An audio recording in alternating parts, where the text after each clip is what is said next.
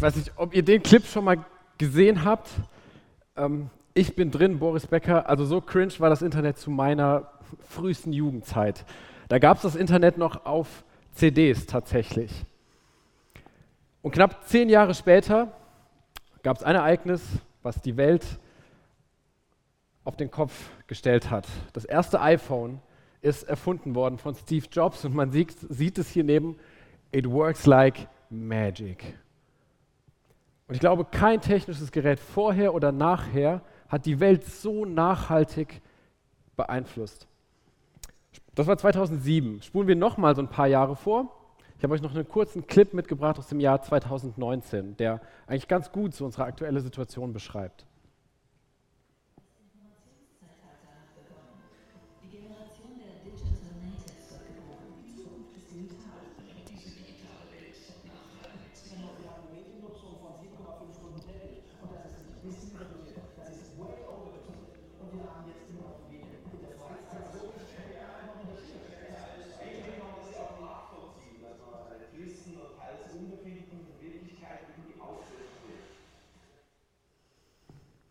Wir sind heute im Informationszeitalter angekommen. Also von, von Boris Becker zu ich klicke irgendwo auf so einem alten Rechner über das iPhone, hat sich das irgendwie weiterentwickelt.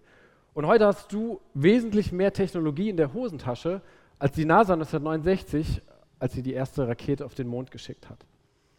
Und damit dich diese Technik heute gar nicht ablenkt, machen wir mal so ein ganz kleines Experiment. Also holt mal alle euer Smartphone raus.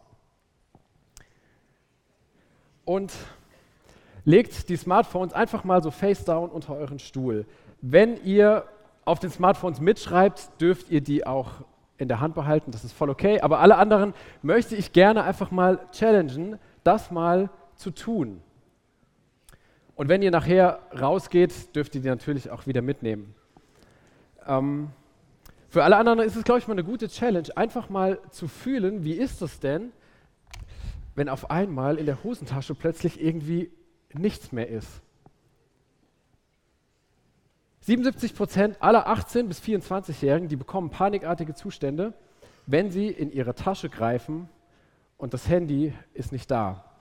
Und diese Angst hat mittlerweile auch einen Namen. Diese Angst nennt man Nomophobie. Das ist die Angst, kein Smartphone zu haben oder kein Netz zu haben. Und vielleicht kannst du die Angst gerade voll gut nachvollziehen, wo du ja eben nichts mehr hier in der Hosentasche hast. Dann bist du auf jeden Fall heute genau richtig hier. Das Smartphone und Social Media, das hat die Art und Weise, wie wir kommunizieren, dramatisch verändert. Und das, was du heute damit tun kannst, das war vor 15 Jahren noch völlig undenkbar. Und leider bringt uns keiner irgendwie bei, wie wir mit dieser Info Informationsflut, mit diesen tausenden Apps, mit all diesen Funktionen irgendwie richtig und gut umgehen. Und auch über diese Auswirkungen, die das alles auf unsere mentale Gesundheit hat, da spricht man irgendwie auch nur ungern drüber. Deswegen geht es heute so als Start in diese Mental Health-Reihe im Satz über dieses Thema. Und warum ist das Thema so wichtig? Weil, wenn du ein durchschnittlicher deutscher Jugendlicher bist, sagt die Statistik, schaust du fünf Stunden am Tag auf deinen Bildschirm. Und unsere nicht repräsentative Umfrage bei Insta hat das eigentlich ziemlich gut bestätigt. Und das sind sechs volle Tage im Monat. Und wenn du es aufs Jahr rechnest, sind das 72 volle Tage im Jahr, die du auf deinen Bildschirm starrst. Leute, das ist ganz schön krass. Das ist richtig krass. Und weil das so viel Zeit deines Lebens ist, die du auf diesen kleinen Bildschirm starrst, glaube ich, ist es extrem wichtig, dass wir uns damit auseinandersetzen. Was ist das Ziel für heute Abend? Wir wollen uns drei Fragen zusammen anschauen. Das erste ist, was macht Social Media mit unserer Mental Health? Was macht es mit unserer mentalen Gesundheit? Und das zweite, was macht Social Media mit unserer Beziehung zu Gott? Und das dritte ist, was macht Social Media mit unserer Beziehung zu anderen Menschen? Und mein Ziel ist, dass du so ein bisschen auch die Mechanismen verstehst, die versuchen, dich und deine Aufmerksamkeit zu catchen. Und was diese Mechanismen mit dir machen. Und ob es irgendwie einen Weg auch daraus geht. Denn das ist so die Vision vom Satz, wir wollen verändert in die neue Woche starten. Und es geht mir nicht darum, irgendwie mit so einem erhobenen Zeigefinger irgendwie Social Media vollkommen schlecht zu reden. Ich merke selber, wie oft ich einfach da drin gefangen bin. Und vor Social Media kann ich so als Zeugnis erzählen, als Jugendlicher war es bei mir das Zocken. Ich habe tausende Stunden meines Lebens mit Counter-Strike verzockt. Also vor Social Media gab es auch irgendwie andere Dinge, die irgendwie uns Menschen ähm, ja einfach so auch gefangen genommen haben. Wie wirkt sich Social Media auf unser Mental Health aus? Der erste Punkt. Das Zukunftsinstitut in Deutschland, das hat die Generation Z, Gen Z, getauft, die Mental Imbalance Youth. Die verletzte Gen Z. Gen Z, das sind alle, die zwischen 1996 und 2013 geboren sind. Also bis auf Randolph wahrscheinlich fast alle hier drin. Ähm, ja, mich auch. Ähm, und noch nie zuvor gab es so viele Kinder und Jugendliche, die in Bezug auf ihre mentale Gesundheit so herausgefordert waren. Gen Z leidet stärker als jede andere Generation unter Schlafstörungen, Kopfschmerzen, Angst, Einsamkeit, Depressionen, Stress. Weltweit zu Untersuchungen, die sagen, jeder fünfte Jugendliche struggelt mit Angststörungen und jeder vierte leidet unter den Symptomen oder Auswirkungen einer Depression. Positiv ist, dass in den letzten Jahren der Umgang damit auf jeden Fall wesentlich offener geworden ist als in den Generationen zuvor. Und wir haben euch auch über Insta gefragt, wie es euch so im letzten halben Jahr ging.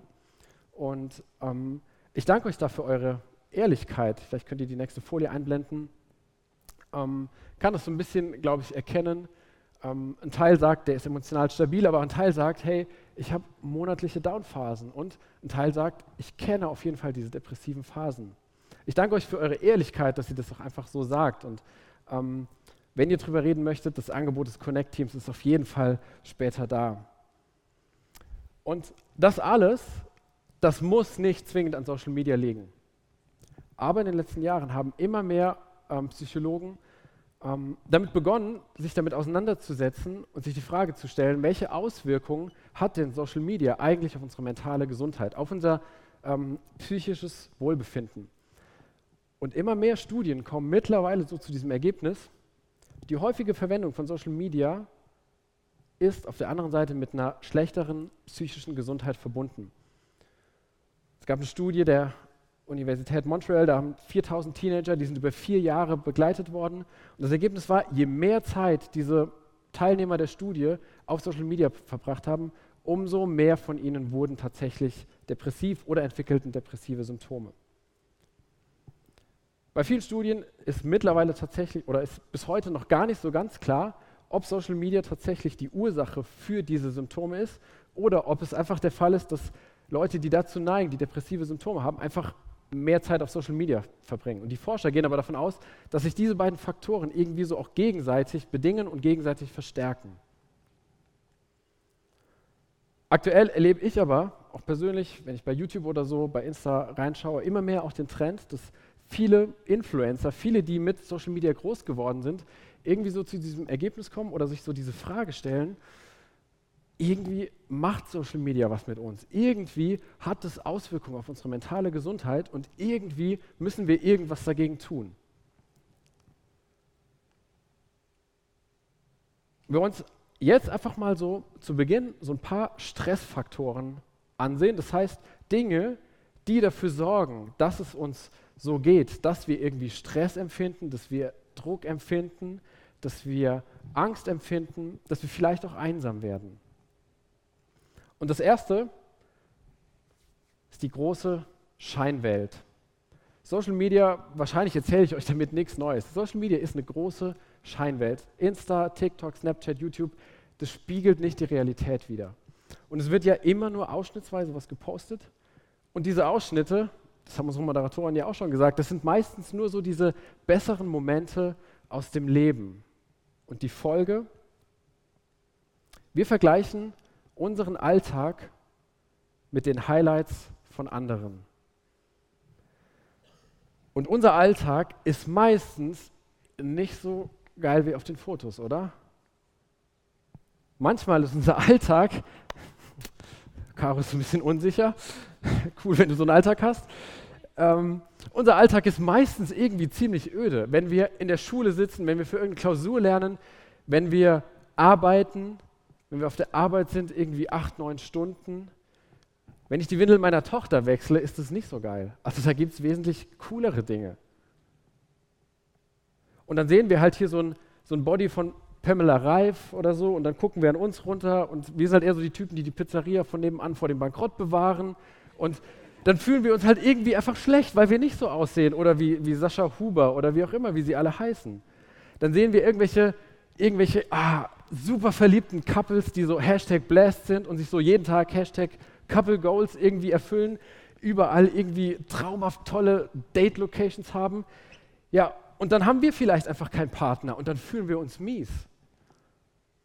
Und dann sehen wir irgendwelche Travel-Influencer, die durch die ganze Welt chatten und wir sehen halt so das Lahndil Bergland. Das ist irgendwie auch nicht so eine geile Perspektive, oder? Aber wenn man den Tag über gerade so auf Instagram ähm, ja, rumswiped und sich anguckt, was andere irgendwie so posten, dann fühlt man sich am Ende einfach nur ausgelaugt. Eben die Frage schon ja auch während ähm, des Spiels irgendwie, die kam ja da schon auf. Hey, hast du irgendwann mal wirklich ehrlich so eine zweistündige Insta-Session gehabt und dich danach so richtig, richtig nice gefühlt und gedacht, ey, ich bin jetzt so richtig mit diesen Leuten connected und ich habe jetzt so richtig Bock in den Alltag durchzustarten. Also eben, wart ihr alle ehrlich, gesagt, wahrscheinlich den meisten geht es irgendwie nicht so. Und in den meisten Momenten fühlt man sich einfach nur antriebslos. Und das ist auch das, was bei unserer Umfrage irgendwie rauskam. Das ist das, was ihr irgendwie gesagt habt. Wenn ihr lange auf Social Media seid, okay, ein paar Leute, die finden da tatsächlich Ruhe und Frieden. Cool, wenn das euch so geht. Ähm, also ich bin definitiv, und manche finden auch Freude, das finde ich auch cool. Ähm, aber ich gehöre tatsächlich auch definitiv so zu dieser Kategorie der Antriebslosigkeit. Und das ist eigentlich noch so ein ganz ganz natürlicher Effekt. Unser Gehirn, das kann in dem Moment nicht unterscheiden, dass das, was wir eben gesehen haben, vielleicht nur so Momentaufnahmen von irgendeinem Typ innerhalb seines 24-Stunden-Tages oder auch innerhalb seines letzten Jahres war, die er irgendwie gepostet hat. Und für uns sieht es dann einfach so aus, als wären andere Leute ständig connected, als würden andere Leute ständig irgendwie krasse, coole Sachen machen, leckeres Essen essen und wir hängen halt irgendwie zu Hause alleine an unserem Handy. Und dann fühlen wir uns einfach nur schlecht. Und ganz eng verbunden mit dieser Scheinwelt ist das Zweite, was irgendwie Stress auf uns auslöst, und das ist FOMO. FOMO heißt Fear of Missing Out. Vielleicht habt ihr den Begriff auch schon mal gehört. Das ist die Angst, etwas zu verpassen. Und FOMO gab es auch schon vor Social Media und hängt auch nicht zwingend an Social Media. Aber ich glaube, durch Social Media, durch diese Bilder, ich weiß nicht, wie es euch jetzt ging, als ihr all diese tollen Fotos da gesehen habt, ob da so ein bisschen was in euch einfach getriggert ist. Wir sehen diese Highlights, wir sehen diese Ausschnitte von irgendjemand und wir sehen ständig, was wir eigentlich verpassen. Vor allen Dingen von unseren Freunden. Wenn unsere Freunde irgendwo im Urlaub sind, Larissa war letztens noch in Holland, glaube ich, da habe ich das gesehen, habe ich gedacht, oh, jo, da wäre ich jetzt auch gerne. Und wir sehen, was wir ständig verpassen. Und FOMO sorgt dafür, dass wir ständig mit anderen in Verbindung bleiben wollen, dass wir ständig irgendwie auch digital so dabei sein wollen. Stell dir mal so die Horrorszenarien vor, du kommst morgens in die Schule und deine Freunde, die lachen halt über Insiderwitze, die du nicht verstehst. Oder sie sind gerade auf, auf einer Party und du weißt, das wird die Party des Jahres. Oder sie sind im Urlaub und du weißt, das wird der Urlaub des Lebens. Und du siehst es hinterher auf Instagram und du warst nicht Teil davon. Wie geht's dir dann? Wahrscheinlich nicht so gut. Ich glaube, dann kickt die FOMO einfach so richtig rein. Ich habe eine lustige Studie gefunden, ähm, ein durchschnittlicher amerikanischer Jugendlicher würde deswegen lieber auf seinen kleinen Finger verzichten als auf sein Smartphone. Ich weiß nicht, es gab keine Studie, die das in Deutschland irgendwie durchgeführt hat. Ähm, könnt das ja später mal im Satz hier machen. Ähm, ich weiß nicht, wie es euch geht. Würdet ihr lieber auf euren kleinen Finger verzichten als auf euer Smartphone? Aus Angst, etwas zu verpassen. Und das Dritte, was Stress in uns auslöst, was Druck in uns auslöst. Das ist Cybermobbing. Letzte Woche hat Eddie ja so über dieses klassische Mobbing irgendwie gesprochen und es hat mittlerweile ganz neue Dimensionen erreicht. Die Sängerin Lena Meyer-Landrut hat ja vor einiger Zeit so einen Post dazu geschrieben und hat einfach mal so ein paar gängige Beleidigungen ähm, auf, geschrieben, die sie so erreicht haben. Vielleicht könnt ihr das Foto einblenden. Ähm, das sind jetzt nicht zwingend Worte, die ich hier in den Mund nehmen will, aber das sind Beleidigungen, die sie online hat erfahren per Nachrichten, per Kommentar unter ihren Posts. Und als ich das gelesen habe, habe ich gedacht, hey Leute, ist es normal, so mit Menschen umzugehen? Solche Worte anderen Menschen zu schreiben? Und jeder sechste Jugendliche ist heutzutage bereits Opfer von Cybermobbing-Attacken geworden. Das ist nicht wenig. Und ich glaube, wir checken häufig gar nicht, was ist eigentlich schon Beleidigung oder was ist vielleicht noch Spaß. Und ich glaube, von den Sachen, da ist definitiv nichts mehr Spaß von. Und viele Leute sind irgendwie mittlerweile der Meinung, dass online irgendwie andere Regeln gelten als im Real Life. Und im Netz fühlt man sich irgendwie unsicher und man ist irgendwie fällt es viel leichter, solche Sachen zu posten, als jemand solche Sachen direkt ins Gesicht zu sagen. Ich weiß nicht, wie es dir damit geht, ob du vielleicht unter diesen, ähm, ja, ein Sechstel der Leute bist, die sowas tatsächlich schon mal auch erlebt haben, die selber schon mal vielleicht in der Schule oder so ähm, über Posts irgendwie solche Nachrichten bekommen haben. Und selbst wenn du es persönlich noch nicht bekommen hast, ich glaube, das macht was mit uns, wenn wir solche Worte lesen. Wenn wir ständig irgendwie auf Beleidigung, Bedrohung, Hate Speech und so weiter treffen. Und das vierte, was auf uns, glaube ich, sehr großen Impact hat, das ist Bullshit-Content. Es gibt so mega nicen Content auf Social Media. Ich profitiere selber so davon. Ich habe so eine, so eine App, die heißt Pocket. Da habe ich so viele Artikel gespeichert, die ich irgendwie lesen will. So gute Sachen. Aber es gibt auf der anderen Seite auch jede Menge nicht so sinnvollen Content. Und aktuell findet ein Umschwung statt, weg von Social Media hin zu Entertainment Media. Und ein YouTuber hat gesagt, wir verdummen zunehmend wegen des anspruchslosen Contents, der sekündlich einfach nur hochgepusht wird. Aber ich lasse das den ähm, Content Creator am besten mal selber erzählen. Ich habe euch noch einen kurzen Clip mitgebracht.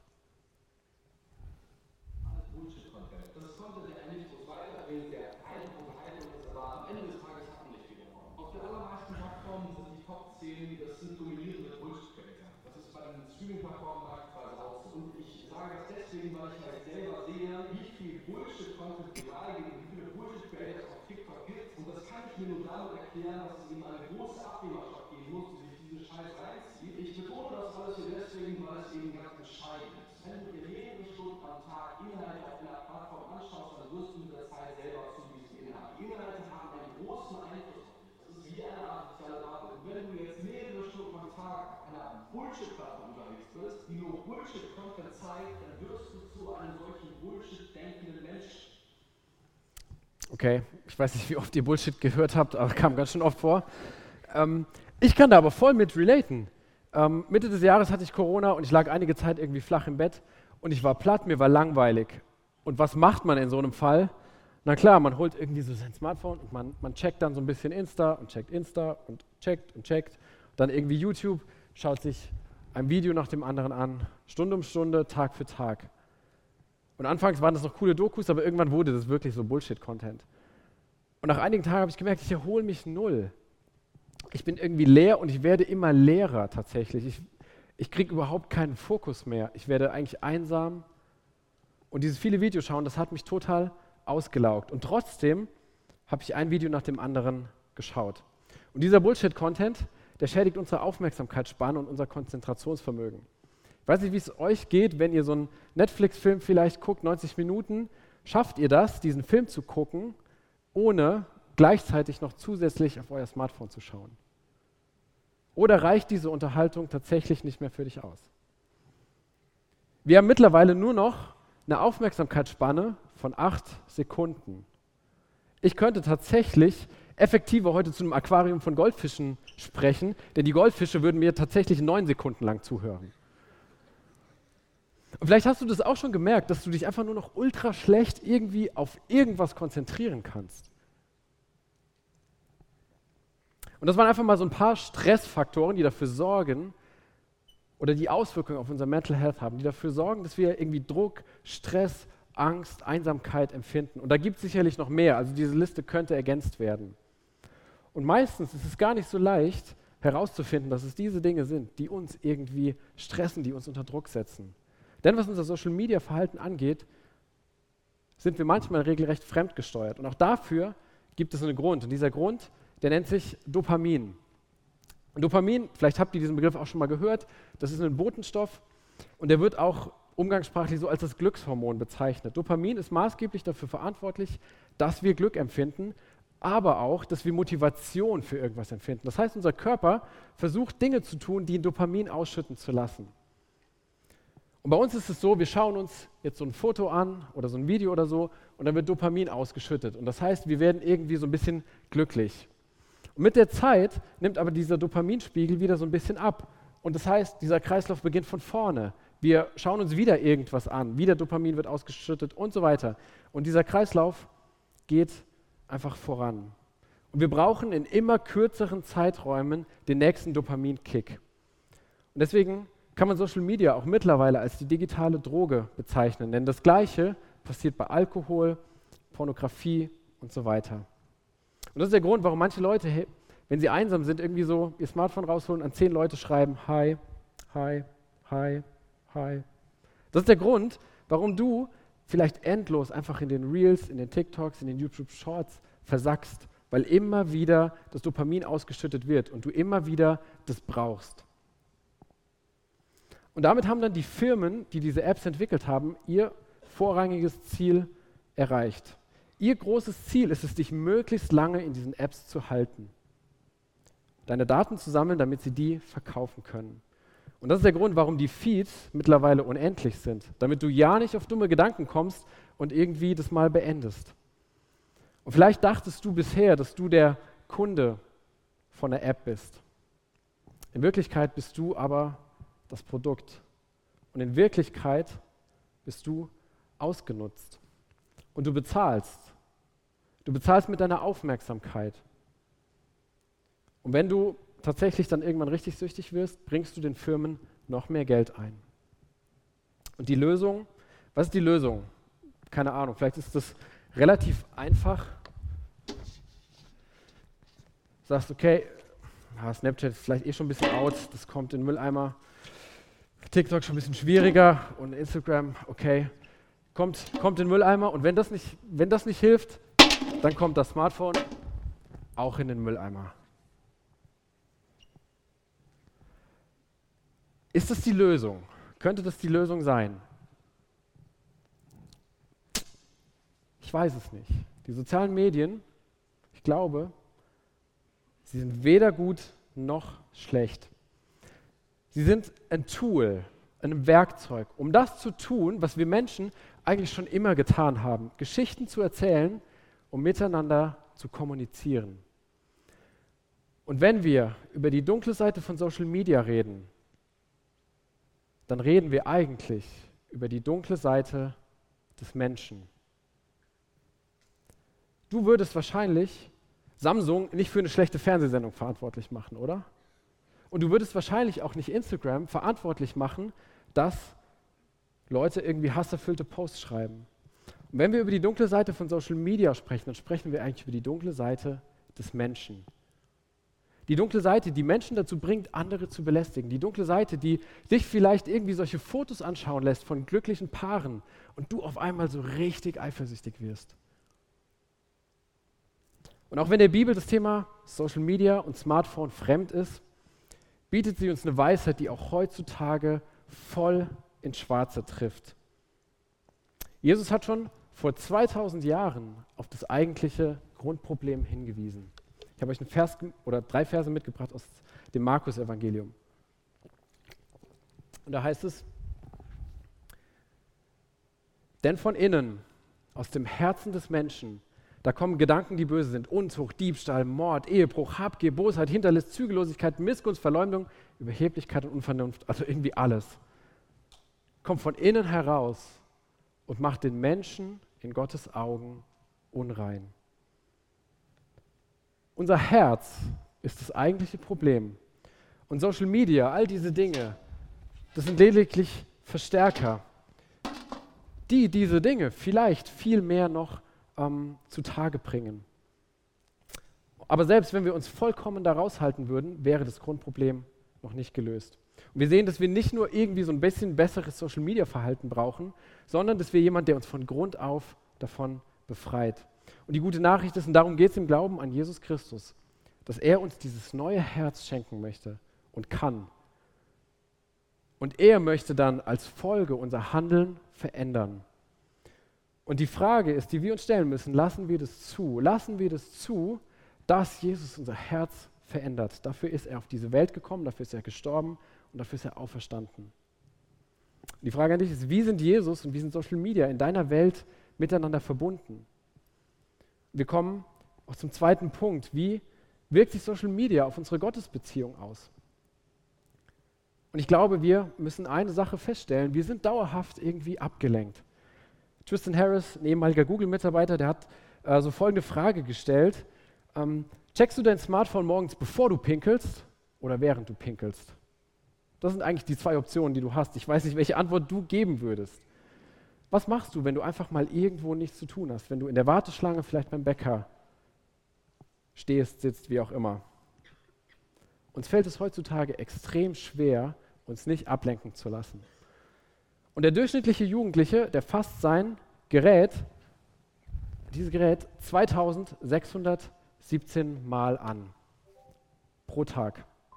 Gib dir das mal. Also du kannst ausrechnen, wie viel Mal das äh, so Berührungen pro Sekunde sind. Also das ist schon fast wie so ein, wie, wie, so ein, wie so ein Roboter irgendwie. 2617 Mal pro Tag. So fühlt sich unser Leben manchmal an. Ich kriege hier gleich die Krise. Also, können nächste Folie machen. Was ist der Grund dafür? Und ich glaube, einer der entscheidendsten Gründen, den hat ein Mann im 17. Jahrhundert beobachtet. Blaise Pascal hieß dieser Mann, also kein Filter an der Stelle, damals sahen die Leute tatsächlich so aus. Ähm, er sagt, wenn du ihre Ablenkung fortnimmst, wirst du finden, dass sie vor Müdigkeit und Verdrossenheit vertrocknet sind, weil wir in Freudlosigkeit münden, sobald wir keine Ablenkung mehr haben und über uns selbst nachdenken müssen. Also vielleicht ein bisschen schwierigere Sprache, aber völliger Weisheitsdrop an der Stelle. Das Phänomen der Ablenkung, das ist nicht neu. Damals, als der gelebt hat, hatten die Postkutschen und Briefe. Aber er stellt trotzdem fest, wir lenken uns ab und laufen weg. Und durch Social Media ist diese Ablenkung nochmal viel, viel einfacher geworden. Und das, wovon wir uns ablenken, innere Leere, Angst, Bedeutungslosigkeit, das ist das, was uns eigentlich hin zu Gott treiben sollte. Und vor den Antworten, die er für uns hat. Und wir haben aber irgendwie keinen Bock, uns dem zu stellen. Und wenn ich an Ruhe und Einsamkeit denke, dann fühle ich mich halt eher so wie auf dem nächsten. Ich lenke mich ab, weil ich eben nicht mehr über Gott nachdenken möchte. Und ich möchte dir heute Mut machen, nicht mehr davon zu laufen. Dich nicht mehr ständig voll zu ballern, in sinnlosem Binge-Watching zu versumpfen. Ich möchte dir Mut machen, aktiv die Ablenkung zu stoppen und zur Ruhe vor Gott zu kommen. Ich habe euch noch eine Aussage von Jesus mitgebracht, die mich so in der Vorbereitung ganz neu begeistert hat. Matthäus 11, Vers 28 und 29 sagt Jesus, Kommt alle zu mir, die ihr geplagt mit Lasten beschwert seid. Bei mir erholt ihr euch. Unterstellt euch mir und lernt von mir, denn ich bin freundlich und von Herzen zum Dienen bereit. Dann kommt Ruhe in euer Leben. Müsst du dich wegen Social Media oft ab? Empfindest du oft Stress, Druck? Weil du dich mit anderen vergleichst vielleicht? Und Jesus spricht hier eine unglaublich krasse, starke Einladung aus. Eine Einladung zu einer Beziehung. Komm zu mir, sagt Jesus. Er möchte dir Ruhe geben. Wie viel Ruhe findest du, wenn du abends in deinen freien Minuten ähm, Stunden an deinem Smartphone hängst? Ist es nicht so, dass diese Zeiten dich eher tatsächlich völlig aufwühlen lassen? Die Gesellschaft sagt uns irgendwie, ja, komm zu Netflix. Ich kriege ständig solche E-Mails. Komm, komm zurück zu Netflix. Wir schenken dir einen entspannten Abend. Aber ich weiß, wenn ich darauf reinfalle, dann bin ich leer und bin ausgelaugt. Müde, antriebslos. Und Jesus sagt, komm zu mir. Jesus lädt dich ein, um zu sein. Und das, was er dann sagt, dass wir ihn anschauen sollen, dass wir von ihm lernen sollen. Und er sagt, was dann die Folge ist. Das ist so wie die Frucht ähm, entsteht und wächst, wenn sie am Weinstock bleibt, dann wirst du Ruhe finden, wenn du zu Jesus kommst. Und ich glaube, das ist wahre Ruhe, die uns frei macht von der Angst, was zu verpassen, frei macht von dem Gefühl der Wertlosigkeit, wenn wir mal wieder in dieser Scheinwelt versunken sind, frei von der Suche nach Likes und Bestätigungen. Jesus gibt uns eine neue Identität, die auf ihn gebaut und gegründet ist. Und die hängt nicht davon ab, ob du jetzt ein Like mehr oder weniger auf deinen Post bekommst. Er gibt uns Wert, Annahme und Freundschaft, das Thema von Achim, ich glaube vor zwei Wochen war das. Und wenn du noch nie davon gehört hast, dann komm gerne später auch auf mich oder auf das Connect-Team zu. Wir wollen dir gerne noch mehr darüber erzählen. Und ich möchte dir Mut machen, leg dein Smartphone mal bewusst zur Seite und komme zu Jesus. Und das, was er dir geben möchte, das verändert dich. Ungehemmte Ablenkung, die macht deine Seele blind für Gott. Und diese ungehemmte Ablenkung, die unterbindet auch die Kommunikation mit Gott. Und ich glaube, ohne diese Kommunikation, ohne diese Ruhe, da ist es fast unmöglich, ein geistliches Leben zu führen. Deine Beziehung zu Jesus ist gar nicht so anders wie zu anderen Menschen. Sie braucht Zeit. Was würde mit meiner Frau passieren oder mit unserer Ehe passieren, wenn ich mit meiner Frau keine Zeit verbringen würde? Wenn ich mich nicht mit ihr hinsetzen würde und mit ihr einfach reden würde? Seite an Seite, Schulter an Schulter, einfach über unsere Nöte, über unsere Sehnsüchte, über unsere Sorgen, über unsere Träume. Einfach Zeit miteinander verbringen. Ich glaube, unsere Ehe würde ziemlich leiden, leiden und wahrscheinlich auch irgendwann auseinandergehen, wenn wir uns nicht diese Zeit füreinander nehmen würden. Und aus dieser Ruhe heraus darfst du auch diese Gottesbeziehung leben und darfst Veränderung erfahren. Wie erleben wir diese Veränderung? Ich habe noch einen Vers aus Römer 12 mitgebracht, wo der Apostel Paul uns, Paulus uns so eine Ausrichtung mitgibt. In Römer 12, Vers 2, da sagt er, richtet euch nicht nach den Maßstäben dieser Welt, sondern lasst die Art und Weise, wie ihr denkt, von Gott erneuern und euch dadurch umgestalten, sodass ihr prüfen könnt, ob etwas Gottes Wille ist und ob es gut ist und ob es Gott gefallen würde und ob es zum Ziel führt. Und Paulus geht hier um eine komplette Veränderung von unserem Denken. Das heißt, wir müssen unsere Gedanken immer wieder mit Gottes Wahrheit füttern. Und es geht nicht in erster Linie, Paulus, hier darum, dass wir irgendwelche Dinge tun oder so, sondern es geht um unsere Einstellung dahinter. Und diese Veränderung, die Paulus hier meint, die kann ich nicht selber irgendwie so aus mir hervorbringen. Nur Gott kann das bewirken. Aber es liegt an mir auf der anderen Seite, ob ich bereit bin, Gott an mir, an meinem Denken arbeiten zu lassen. Und wenn du dich für ein Leben für Jesus entschieden hast, beste Entscheidung deines Lebens, dann wird ein Veränderungsprozess in Gang gesetzt. Und dein menschliches Denken, die Werte, die Maßstäbe der Welt, die du vielleicht aufgenommen hast, die sollen durch Gottes Werte und Maßstäbe ersetzt werden. Und das braucht Zeit. Und die Veränderung im Innen, die wird irgendwann zwangsläufig nach außen kommen. Die wird dein Verhalten irgendwann ähm, beeinflussen. Das neue Denken, das hat als Folge zwangsläufig ein verändertes Handeln zur Folge. Und Gott ist derjenige, der dieses Denken erneuern möchte. Und Gott kann uns auch helfen, Social Media weise und gesund zu gebrauchen. Auch im Umgang mit anderen Menschen. Und damit kommen wir zum dritten Punkt. Wie wirkt sich Social Media auf unsere Beziehung zu anderen Menschen aus? Unser Tag hat halt nun mal seine 24 Stunden. Und wir klicken ja schließlich oder tippen 2617 Mal am Tag auf diesem Gerät rum.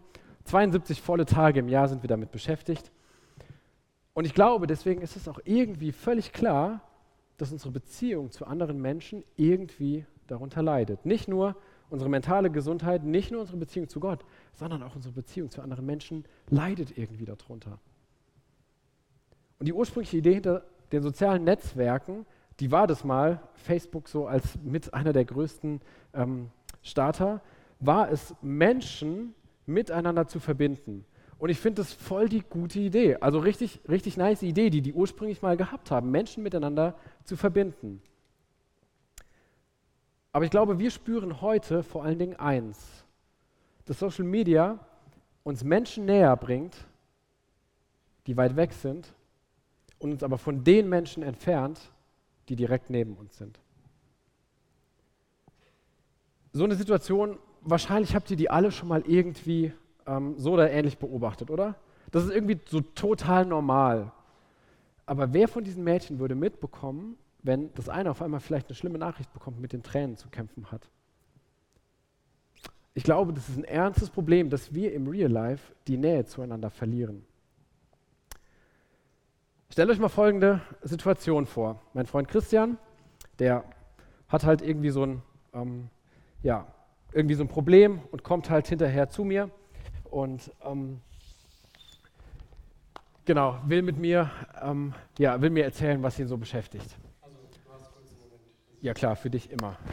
Also, du weißt ja, letzte Woche nach dem Satt, ja, da habe ich dieses Mädchen kennengelernt und wir haben uns unterhalten und auch ein bisschen mhm. geschrieben und so. Und, ja, Zeit, Bananen und Klopapier brauche ich noch und Reifen wechseln muss ich noch. Ja, ich bin voll. Ja, ich bin voll bei dir, voll bei dir. Ja, ja. krass. Ja, ja sie hat mir dann gesagt, äh, ja, dass sie irgendwie noch nicht so weit ist. Boah, das Dillenburger Wochenblatt, ey, das ist so eine nice Zeitung, ey, voll am Puls der Zeit, was für Fotos die hier einfach haben, richtig krass. Dillenburger ja. Wochenblatt? Was? Äh, ja, du. Was? Sind, ja, bei Susi oder so. Ja, genau. Ah, das war die andere. Ach, sorry. Also, du bist jetzt beim, wenn du keine Zeit hast, doch, ich, voll, ich bin voll auf dich fokussiert. Voll, ich bin voll, voll dabei. Ja, voll, voll. Naja, auf jeden Fall genau. Wo war ich? Ach, genau Susi. Susi, Lisa. Lisa. Ja. Ähm, wir hatten telefoniert und sie hat mir gesagt, dass sie ja, nicht so wirklich Interesse an mir. Krass. Ey, Josia, ey, wie nice, dass du heute hier bist. Ey, wie schön, dass wir uns mal wieder sehen. Hammer, richtig gut. Ey, ja.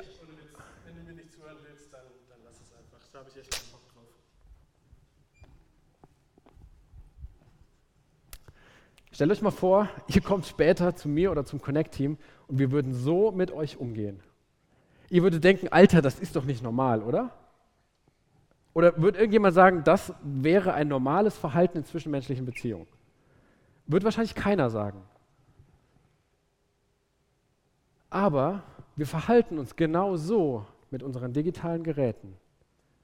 Wir sind in Gesprächen, in Beziehungen und sind ständig an unseren Geräten. Und wir stehen einem Menschen, der uns wichtig ist, hoffentlich zumindest, face to face gegenüber. Und wir, wir empfinden es als total normal, dass wir unsere Kommunikation einfach durch dieses Gerät ablenken lassen. In Wirklichkeit sind wir digital eigentlich ganz woanders, egal ob es eine To-Do-Liste ist, ob es irgendwelche Fotos sind oder was auch immer, irgendwelche Nachrichten. Und diese ungehemmte Ablenkung, die deine Seele blind macht für Gott, die macht dich auch blind für andere Menschen. Und sie unterbindet die Kommunikation mit anderen Menschen. Ich habe euch vorhin von meiner Corona-Zeit erzählt, wie ich so in diesem Bullshit-Content irgendwann einfach so versumpft bin. Und mir hat es in vielerlei Hinsicht gezeigt, dass ich tatsächlich auch ein Problem habe mit meiner Nutzung. Irgendwann, als ich so im Bett lag und so richtig down war, da kam mein kleiner Sohn, Noé heißt der, ähm, auf mich zu und er wollte spielen. Und ähm, das ist voll der aktive Junge, der will eigentlich nur Action. Also der kann so Ruhe, das kann der auch gar nicht. Also der braucht Action irgendwie und der wollte mit mir spielen. Und ich liebe den eigentlich total von Herzen. In dem Moment habe ich zu ihm gesagt, nee, Noé, geh bitte wieder. Ich muss noch dieses YouTube-Video weitergucken. Und das war dann so im Rückblick der Moment für mich, wie ich gedacht habe, Junge, wie dumm bist du eigentlich? Du hast deinen Sohn, den du liebst, einfach weggeschickt für irgendein dummes YouTube-Video, wo ich jetzt nicht mal mehr ansatzweise weiß, was das war, was ich mir angeguckt habe. Ich war zwar vielleicht körperlich präsent, aber war nicht da. Ich glaube, was wir auch in den Beziehungen merken, dass diese Online-Beziehungen, die wir haben, dass sie manchmal wenig mit echten Freundschaften zu tun haben. Der christliche Influencer Patrick Senner, der hat vor kurzem was gepostet, was mich auch nachdenklich gemacht hat. Und er hat gesagt, mich fuckt die Einsamkeit hier in Social Media und bei der Content Creation ab. Wo sind sie denn alle, diese tollen Communities? No front, aber ich war gut zehn Wochen nicht online und nicht einer hat hier gefragt, wo bist du, alles okay bei dir? Und weiter schreibt er, für mich war dann die Erkenntnis, dass die Beziehungsebene anscheinend doch eine gravierend andere ist als im Offline-Leben. Und ich glaube, wir als Generation, wir stehen hier vor einer krassen, großen Herausforderung. Ich glaube, wir müssen dafür sorgen, dass diese Technik unseren Beziehungen dient, statt sie zu ersetzen. Und ich glaube, wir müssen uns darauf ausrichten, andere mehr zu lieben als zu liken. Ich möchte uns einen Vers nochmal lesen, den wir vor kurzem auch schon im Satt hier hatten.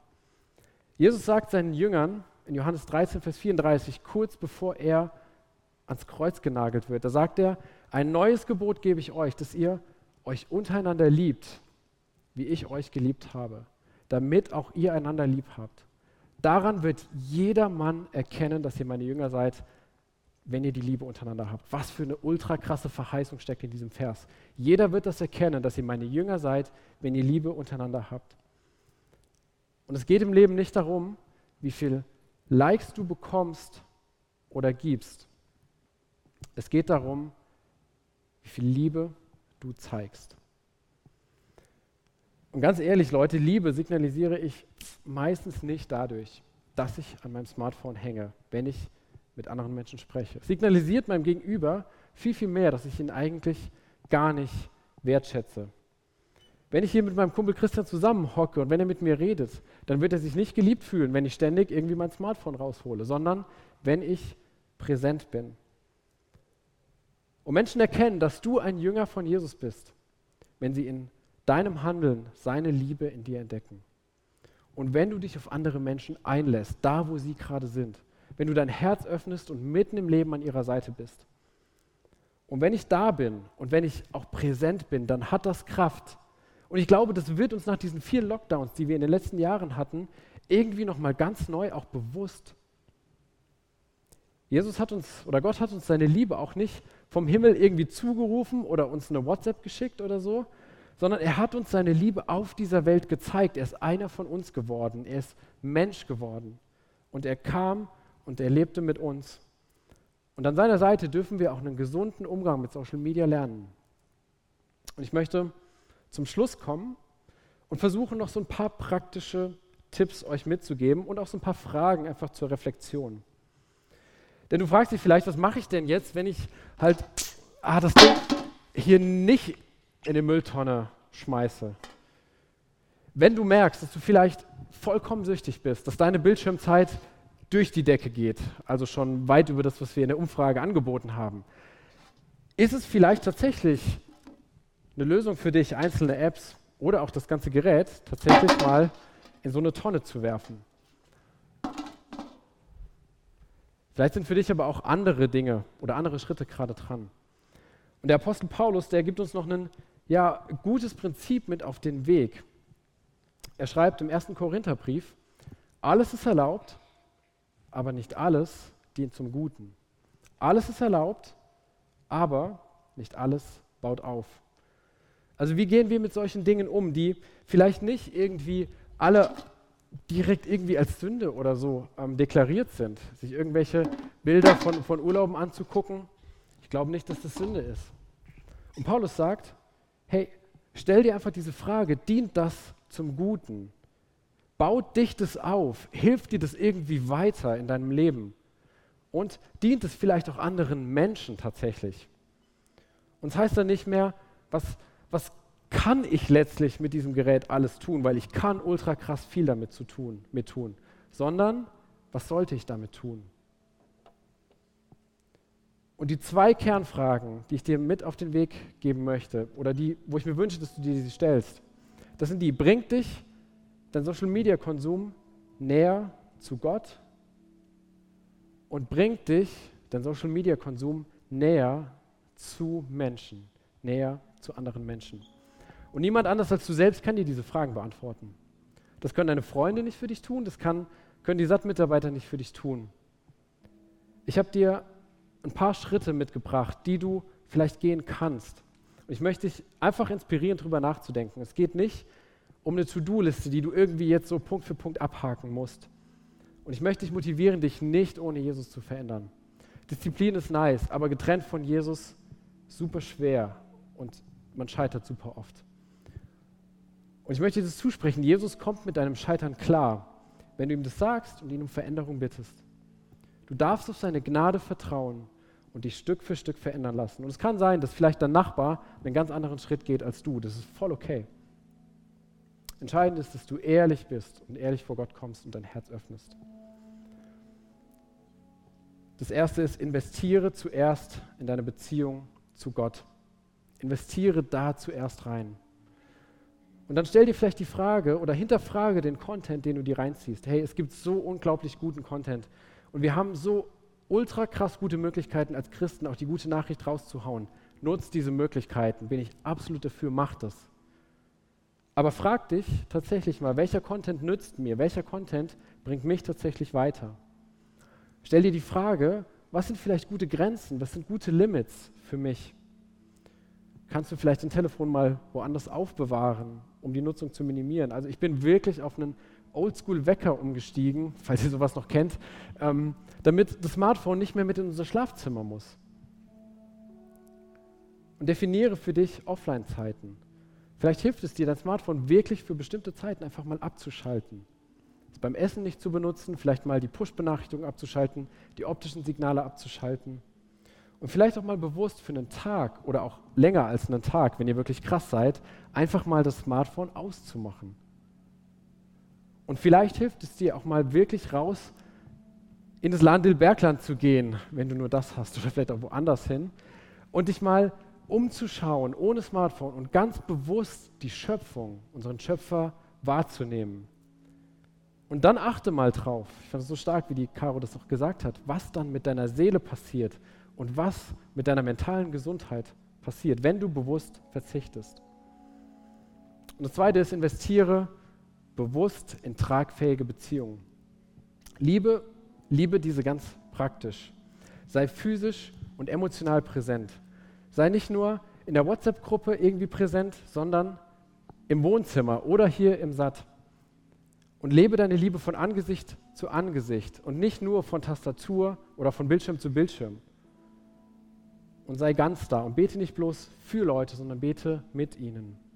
Like nicht nur, was die posten, sondern zeig ihnen, dass du sie als Mensch liebst und annimmst und lass dich auf andere ein. Stelle gute Fragen. Stell Fragen, wie geht es dir wirklich? Wie erlebst du das? Wie erlebst du Herausforderungen? Kann ich helfen? Kann ich für dich da sein? Und im Sinne der neuesten App, be real. Aber be real im Real Life online können wir unsere unschmeichelhaften Eigenschaften, all das, was irgendwo so in uns drin ist, das können wir super gut verbergen. Aber offline in gesunden Beziehungen fällt es manchmal schwer. Da gibt es nicht so einen Valencia-Filter, der uns irgendwie so aufgehübscht präsentieren lässt, sondern wir sind real. Und da möchte ich dir Mut machen. Be real und rede mit anderen über deine Struggles, über deine Herausforderungen und teile dein Leben. Und ich möchte dich ermutigen, in diesem Thema tatsächlich Schritte zu gehen. Und es können ganz, ganz kleine Schritte sein. Der Michael wird jetzt noch einige Minuten ähm, uns so ein bisschen Instrumentalmusik ähm, damit begleiten. Und du hast die Zeit, jetzt einfach zu reflektieren. Ich habe euch noch ein paar Fragen mitgebracht. Und denk vielleicht einfach persönlich über diese Fragen nach und tausch dich gerne auch mit deinem Nachbar oder mit so zwei, drei Leuten irgendwie aus und nutzt auch die Zeit, um füreinander zu beten. Und danach gehen wir dann in den Lobpreis über.